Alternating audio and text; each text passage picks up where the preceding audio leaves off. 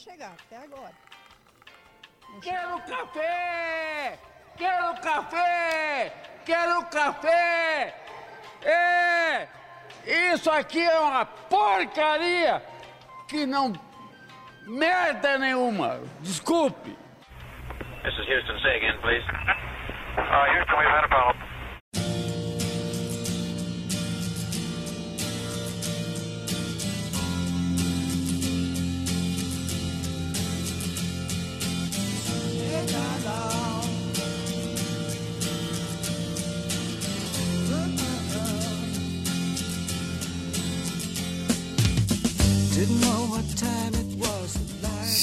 Se você interceptou essa frequência, sabe que está começando aqui mais um programa fantástico, glorioso, sucesso dentro aqui da minha casa, né, onde tem 100% de, de, de downloads, né, todos fazendo downloads, né, o, o glorioso Cafeína. E hoje vamos pegar aqui um assunto bem bacana que o Cafeína passado, que já faz muito tempo, então eu decidi fazer sobre mais um tema aí não tão polêmico assim, mas eu gostaria de falar de, de coisas. Eu gosto de falar de coisas, então decidi falar sobre a, a, origem. Vamos falar aqui sobre a origem da humanidade. Olha que bonito, né? A evolução dos primeiros seres humanos primitivos, né? Lembrando aqui que esses podcasts, nesses né, vídeos aqui, tem uma, tem uma intenção de fazer uma abordagem histórica simples, né? Lógico que você não vai se aprofundar o conhecimento através desse arquivo de áudio, mas você pode aí, vamos dizer que este cast ele é uma inspiração para que você procure mais conhecimento, né? Já diria o ET Bilu, né? Se eu posso chegar a fazer esse tipo de coisa, você pode também, com certeza. É, antes de falar da origem do universo, né, a gente tem que entender que tem duas correntes aí filosóficas, não necessariamente filosóficas, mas de, de pensamento, vamos colocar assim, que eu acho que é o mais correto. Você tem a, as origens, você tem a explicação geralmente a religiosa, que passa justamente pelo viés da religião. Olha que, interessante, que inteligente isso que eu falei.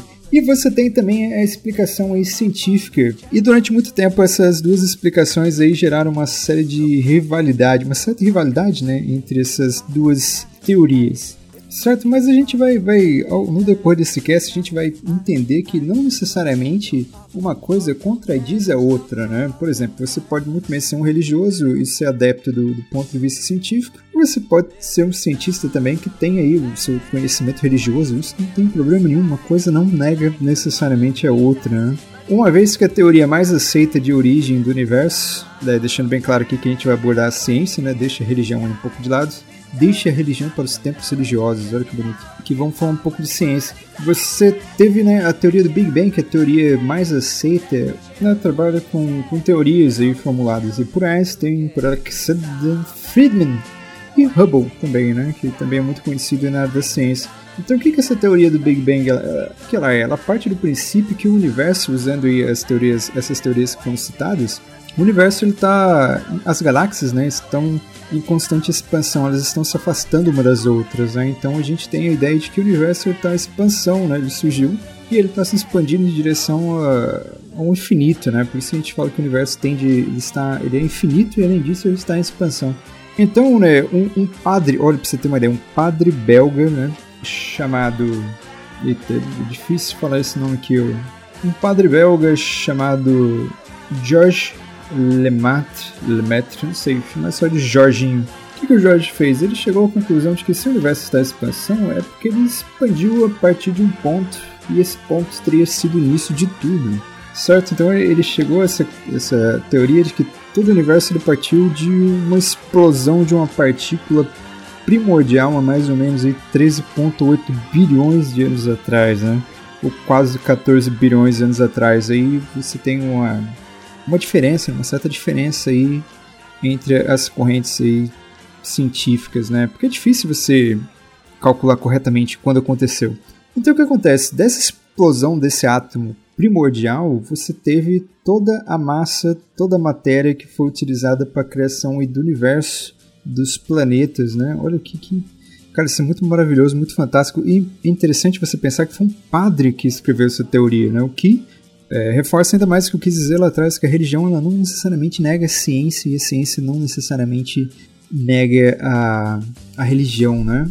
E aqui para você ter uma ideia, para você ter uma ideia interessante, ó, em 13.8 bilhões atrás se formou o seu universo Em um bilhão de anos tiveram origem as primeiras estrelas formadas no interior das primeiras galáxias. E 9 bilhões de anos após o Big Bang formava-se o Sol com seu sistema planetário.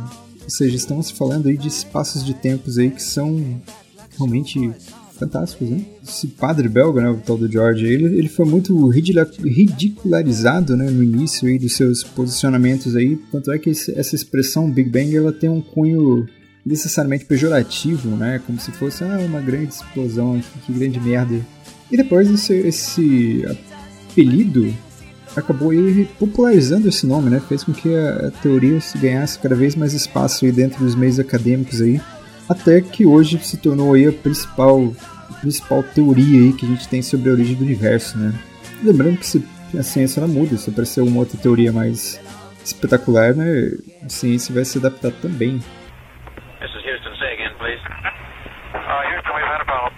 Então os resquícios dessa grande explosão aí deu origem aí ao universo, né? Você teve a formação do Sol 9 bilhões de anos atrás e a formação também de vários gases, né, várias poeiras, várias partículas aí que foram aí é, atraídas pelo poder gravitacional do Sol e acabaram formando aí os primeiros planetas. Afinal de contas, a gente não pode falar de origem da, da humanidade sem falar da origem do planeta Terra, que surgiu aí cerca aí de mais ou menos 4,6 bilhões de anos atrás. Estima-se que esse seja mais ou menos aí a, a idade do nosso querido planeta, nossa querida casa. Olha que linda.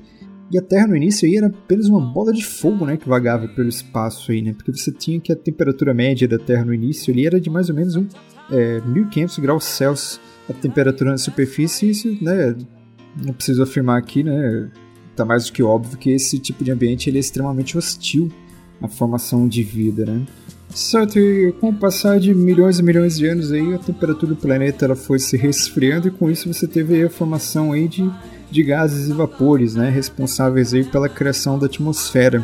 E você tem também o vapor da água aí também que foi responsável pela formação dos primeiros oceanos aí no, no planeta Terra, né? Com o passar do tempo e com, uma, com maior resfriamento, você teve também a formação aí de placas de terra mesmo, né, que deu origem aos famosos, o primeiro grande continente aí que foi o Pangeia. É interessante falar da atmosfera porque a atmosfera ela só existe no planeta. O planeta só tem atmosfera aí porque o núcleo do planeta ele é frio. Ele é frio não, ele é. Ele é líquido. Então, dentro do planeta é como se fosse uma panela de pressão em que o líquido ele fica transitando para lá e para cá, que dá essa, essa carga eletromagnética aí ao planeta. Muito interessante. E se não tivesse essa carga eletromagnética, você não teria atmosfera. Não tendo atmosfera, você também não teria vida. Por quê? Porque a atmosfera que filtra aí as luzes, os evils raios solares aí, deixando passar somente aqueles raios solares aí que são necessários à vida, né? Por exemplo, planetas como Marte, que tem um núcleo sólido aí, você não tem atmosfera, né? Então por isso que toda radiação que chega do Sol bombardeia a cara do cidadão, né? Em poucos segundos ele já adquire vários tumores aí, já vira uma bola de tumor de câncer e, acaba morrendo né, há 3,5 milhões de anos atrás, bilhões, né, melhor dizendo, aí, apareceram as primeiras formas de vida, os primeiros micro-organismos aí que apareceram aí no, no, ambiente aquático, que era mais propício à vida, o que também bate muito com a teoria da evolução, né, que fala que a vida surgiu na água, foi evoluindo, evoluindo, tomando a Terra, até chegar aí nos seres humanos. Se o universo surgiu há mais ou menos 14 bilhões de anos atrás, o Sol há mais ou menos 9 o planeta Terra foi surgir somente há 4,6 bilhões de anos. A vida foi surgir há 3,5 bilhões. O primeiro ancestral da humanidade, o primeiro responsável por dar origem ao ser humano foi um cara simpático chamado Australopithecus que só foi aparecer somente há 7 milhões de anos, ou seja, é algo muito recente, né? Se você for comparar com a, a, a idade do planeta, com a idade do, do universo, né? em geral. Isso é bom porque isso mostra o quanto que a humanidade é pequena e como que existem muitas coisas por aí que a humanidade, muitas coisas por aí que simplesmente não cabem em simples cabeças humanas. E o que, que, esse, que, que era esse primeiro amiguinho? Esse primeiro amiguinho era chamado de Australopithecus, ele era um pouco mais do que um macaco. E aqui é interessante você colocar que ser um pouco mais um macaco não quer dizer que era um macaco, né? Porque isso é uma teoria muito equivocada nesses especialistas em porra nenhuma que falam que os seres humanos evoluem do macaco. Isso tá errado, cara. Os seres humanos evoluíram de hominídeos, que são criaturas aí que a gente pode até dizer que são muito parecidas, até no aspecto fisicamente comportamental, mas que não tem nada de, de macaco, né? Tanto é que o macaco ele é macaco os dias atuais E o ser humano evoluiu para essa coisa bela que é o ser humano nos dias de hoje. Então esse amiguinho, esse Australopithecus, ele surgiu lá, né, na África, e a gente tem certeza disso porque os fósseis mais antigos foram encontrados na África, né? Então você faz uma relação, se o mais antigo foi encontrado lá é porque lá surgiram os primeiros. Certo? Se apareceu um outro fóssil mais antigo em qualquer outro lugar do planeta, a ciência ela vai se adaptar e ela vai passar a falar diferente, porque a ciência trabalha com fatos, né? Isso que é o interessante dela. Se os fatos mudam, as teorias mudam, né? É diferente da religião, por exemplo, que trabalha com fé, com dogmas, que são coisas aí que são praticamente quase que imutáveis. Certo? E é importante, então, ressaltar a África aí como principal berço da humanidade, né? Porque no século XIX é, a ciência ela sofreu muito com, com os pensadores, né, com os teóricos aí que eram extremamente racistas e que eles não queriam dar o devido valor à África, né, na formação aí do, dos primeiros seres humanos e até no, nos valores culturais, né, da, da, humanidade hoje. Então essas teorias racistas aí, elas simplesmente omitiam, né, essas verdades aí para pregar aí pensamentos totalmente aí racistas, né, que, que acabaram perdurando por muito tempo. E infelizmente você tem esses pensamentos aí perdurando até os dias atuais. Apesar do racismo hoje ser considerado crime, isso é um grande avanço, as teorias racistas elas ainda estão aí, né? Então é importante ressaltar aí a importância da África aí o surgimento da humanidade. E por que, que surgiu na África? Surgiu na África porque a África é um lugar quente, um lugar onde você tinha uma diversidade muito grande. Então isso contribui para surgir o primeiro ser humano lá. Até porque o ser humano é um animal, se você for pegar o continente africano, você vai ver que o África é um continente aí do mundo que é o que maior tem que é o que mais tem diversidade, né, no reino animal, vegetal, etc, exatamente por ser um continente quente. Lugares frios do planeta são mais hostis e abrigam aí uma diversidade muito menor de vida, correto? Então esse pequeno amiguinho Australopithecus ele vai dar origem aí ao primeiro ser do gênero Homo, né, que seria aí o Homo habilis, que surgiu aí há mais ou menos 2 milhões de anos atrás aí, e que o próprio nome já entrega o que ele faz, né? Ele era muito voltado assim para para trabalhos manuais, então ele foi o primeiro aí a fazer os seus primeiros instrumentos de pedra lascada e ele se tornou um caçador, ao contrário dos seres humanos que vieram antes, que eram simplesmente carniceiros. Né? Eles ficavam a maior parte do tempo em árvores né? e desciam para comer as carniças que eram deixadas aí pelos grandes predadores e depois retornavam novamente aí às suas árvores. Ou seja, eles eram um, eles eram somente um pouco a mais do que um macaco. Né? E esse Homo habilis aí, né, tendo aí esse polegar opositor e, esse dedo indicador para fazer esse movimento de pinça, ele conseguiu fazer instrumentos aí em que ele poderia utilizar na caça. Então o ser humano deixou de ser uma presa e passou a se tornar um caçador, né? E aí o ser humano já vai desenvolvendo aí sua inteligência a ponto de coordenar né, caçadas, né? trabalho em grupo, que você sabe que um ser humano não vai conseguir caçar um mamute sozinho, que o mamute vai explodir ele na primeira chifrada. Chifrada, não? Dentada, né? Que os mamutes têm dentes e não chifres. O próximo ser humano aí dessa linha temporal aí seria o Homo erectus há mais ou menos 1.7 milhões de anos atrás. Viveu somente até 300 mil anos atrás, ou seja, ele também, assim como o Abilis, ele é um ser humano que acabou sendo extinto aí, né? E o Homo erectus, qual era a principal categoria dele? Bom, ele também foi uma espécie mais antiga a ter deixado a África, né? Porque a gente sabe que o ser humano ele surgiu na África, mas ele se espalhou por todas as partes aí do planeta. E ele é o primeiro ser humano aí que conseguiu ficar o tempo todo aí na posição ereta, ele ficava em pé. Isso era maravilhoso porque ele, como ele já era caçador, ele podia ampliar o seu campo de visão, né? Ele podia, ele, quando você está em uma altura, você consegue chegar muito mais longe então isso foi fantástico aí para evolução, né? Você vai somando essas evoluções aí, o ser humano vai ficando cada vez mais aprimorado. Depois você teve o Homo neanderthalensis, né, que foram os primeiros a conseguir sobreviver em regiões extremamente gélidas. Foram encontrados ali na Europa, né, eram caçadores muito bons, né, eles eram altos, fortes, etc. Só que o, o ele, ele acabou convivendo né, ao mesmo tempo, né, ele foi contemporâneo também do Homo sapiens, que vai ser um homem moderno, que vai dar origem né, ao ser humano moderno, melhor dizendo. Né? É melhor a gente utilizar a expressão ser humano, porque quando você fala homem, passa a falsa impressão né, de que você está excluindo uma outra parcela importante da humanidade, que são as mulheres. Então seria mais interessante falarmos em seres humanos, porque já engloba todas essas parcelas aí. Então Neandertal, na verdade, ele foi, ele conviveu, né, com esse Homo sapiens. Esse Homo sapiens ele era mais esperto, né? O Homo sapiens já tinha uma capacidade de fala maior, uma fala mais articulada.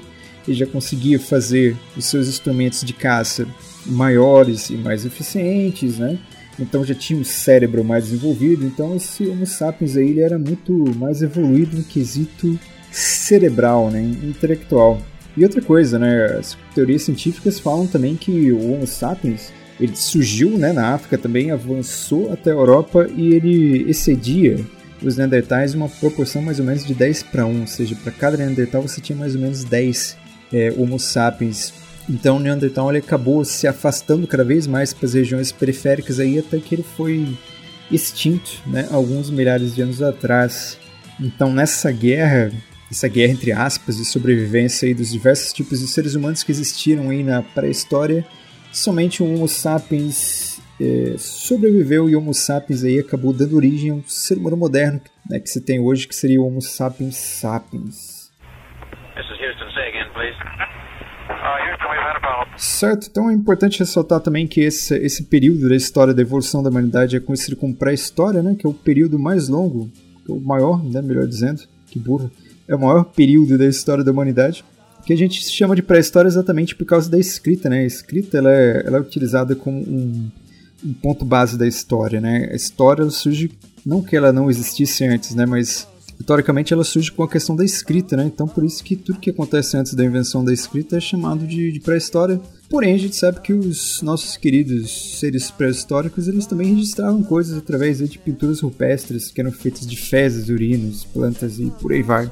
E aí esse grande período é dividido em paleolítico, em que o ser humano estava evoluindo, mas ele era bem rudimentar, né? Ele, ele não era nem sedentário, ele era nômade, vivia de caça, pesca, coleta, fazia instrumentos de pedra lascada. No final do paleolítico você teve aí a descoberta do fogo, né? E no neolítico onde você teve aí as grandes revoluções aí em que o ser humano ele passou a ser sedentário depois da prática da agricultura, passou a adestrar animais é, teve a invenção da roda, armas cada vez mais evoluídas. Importante você dizer também que você teve a invenção do arco flecha, da roda, é, você teve a utilização dos animais né, para começar a carregar, transportar né, objetos e etc.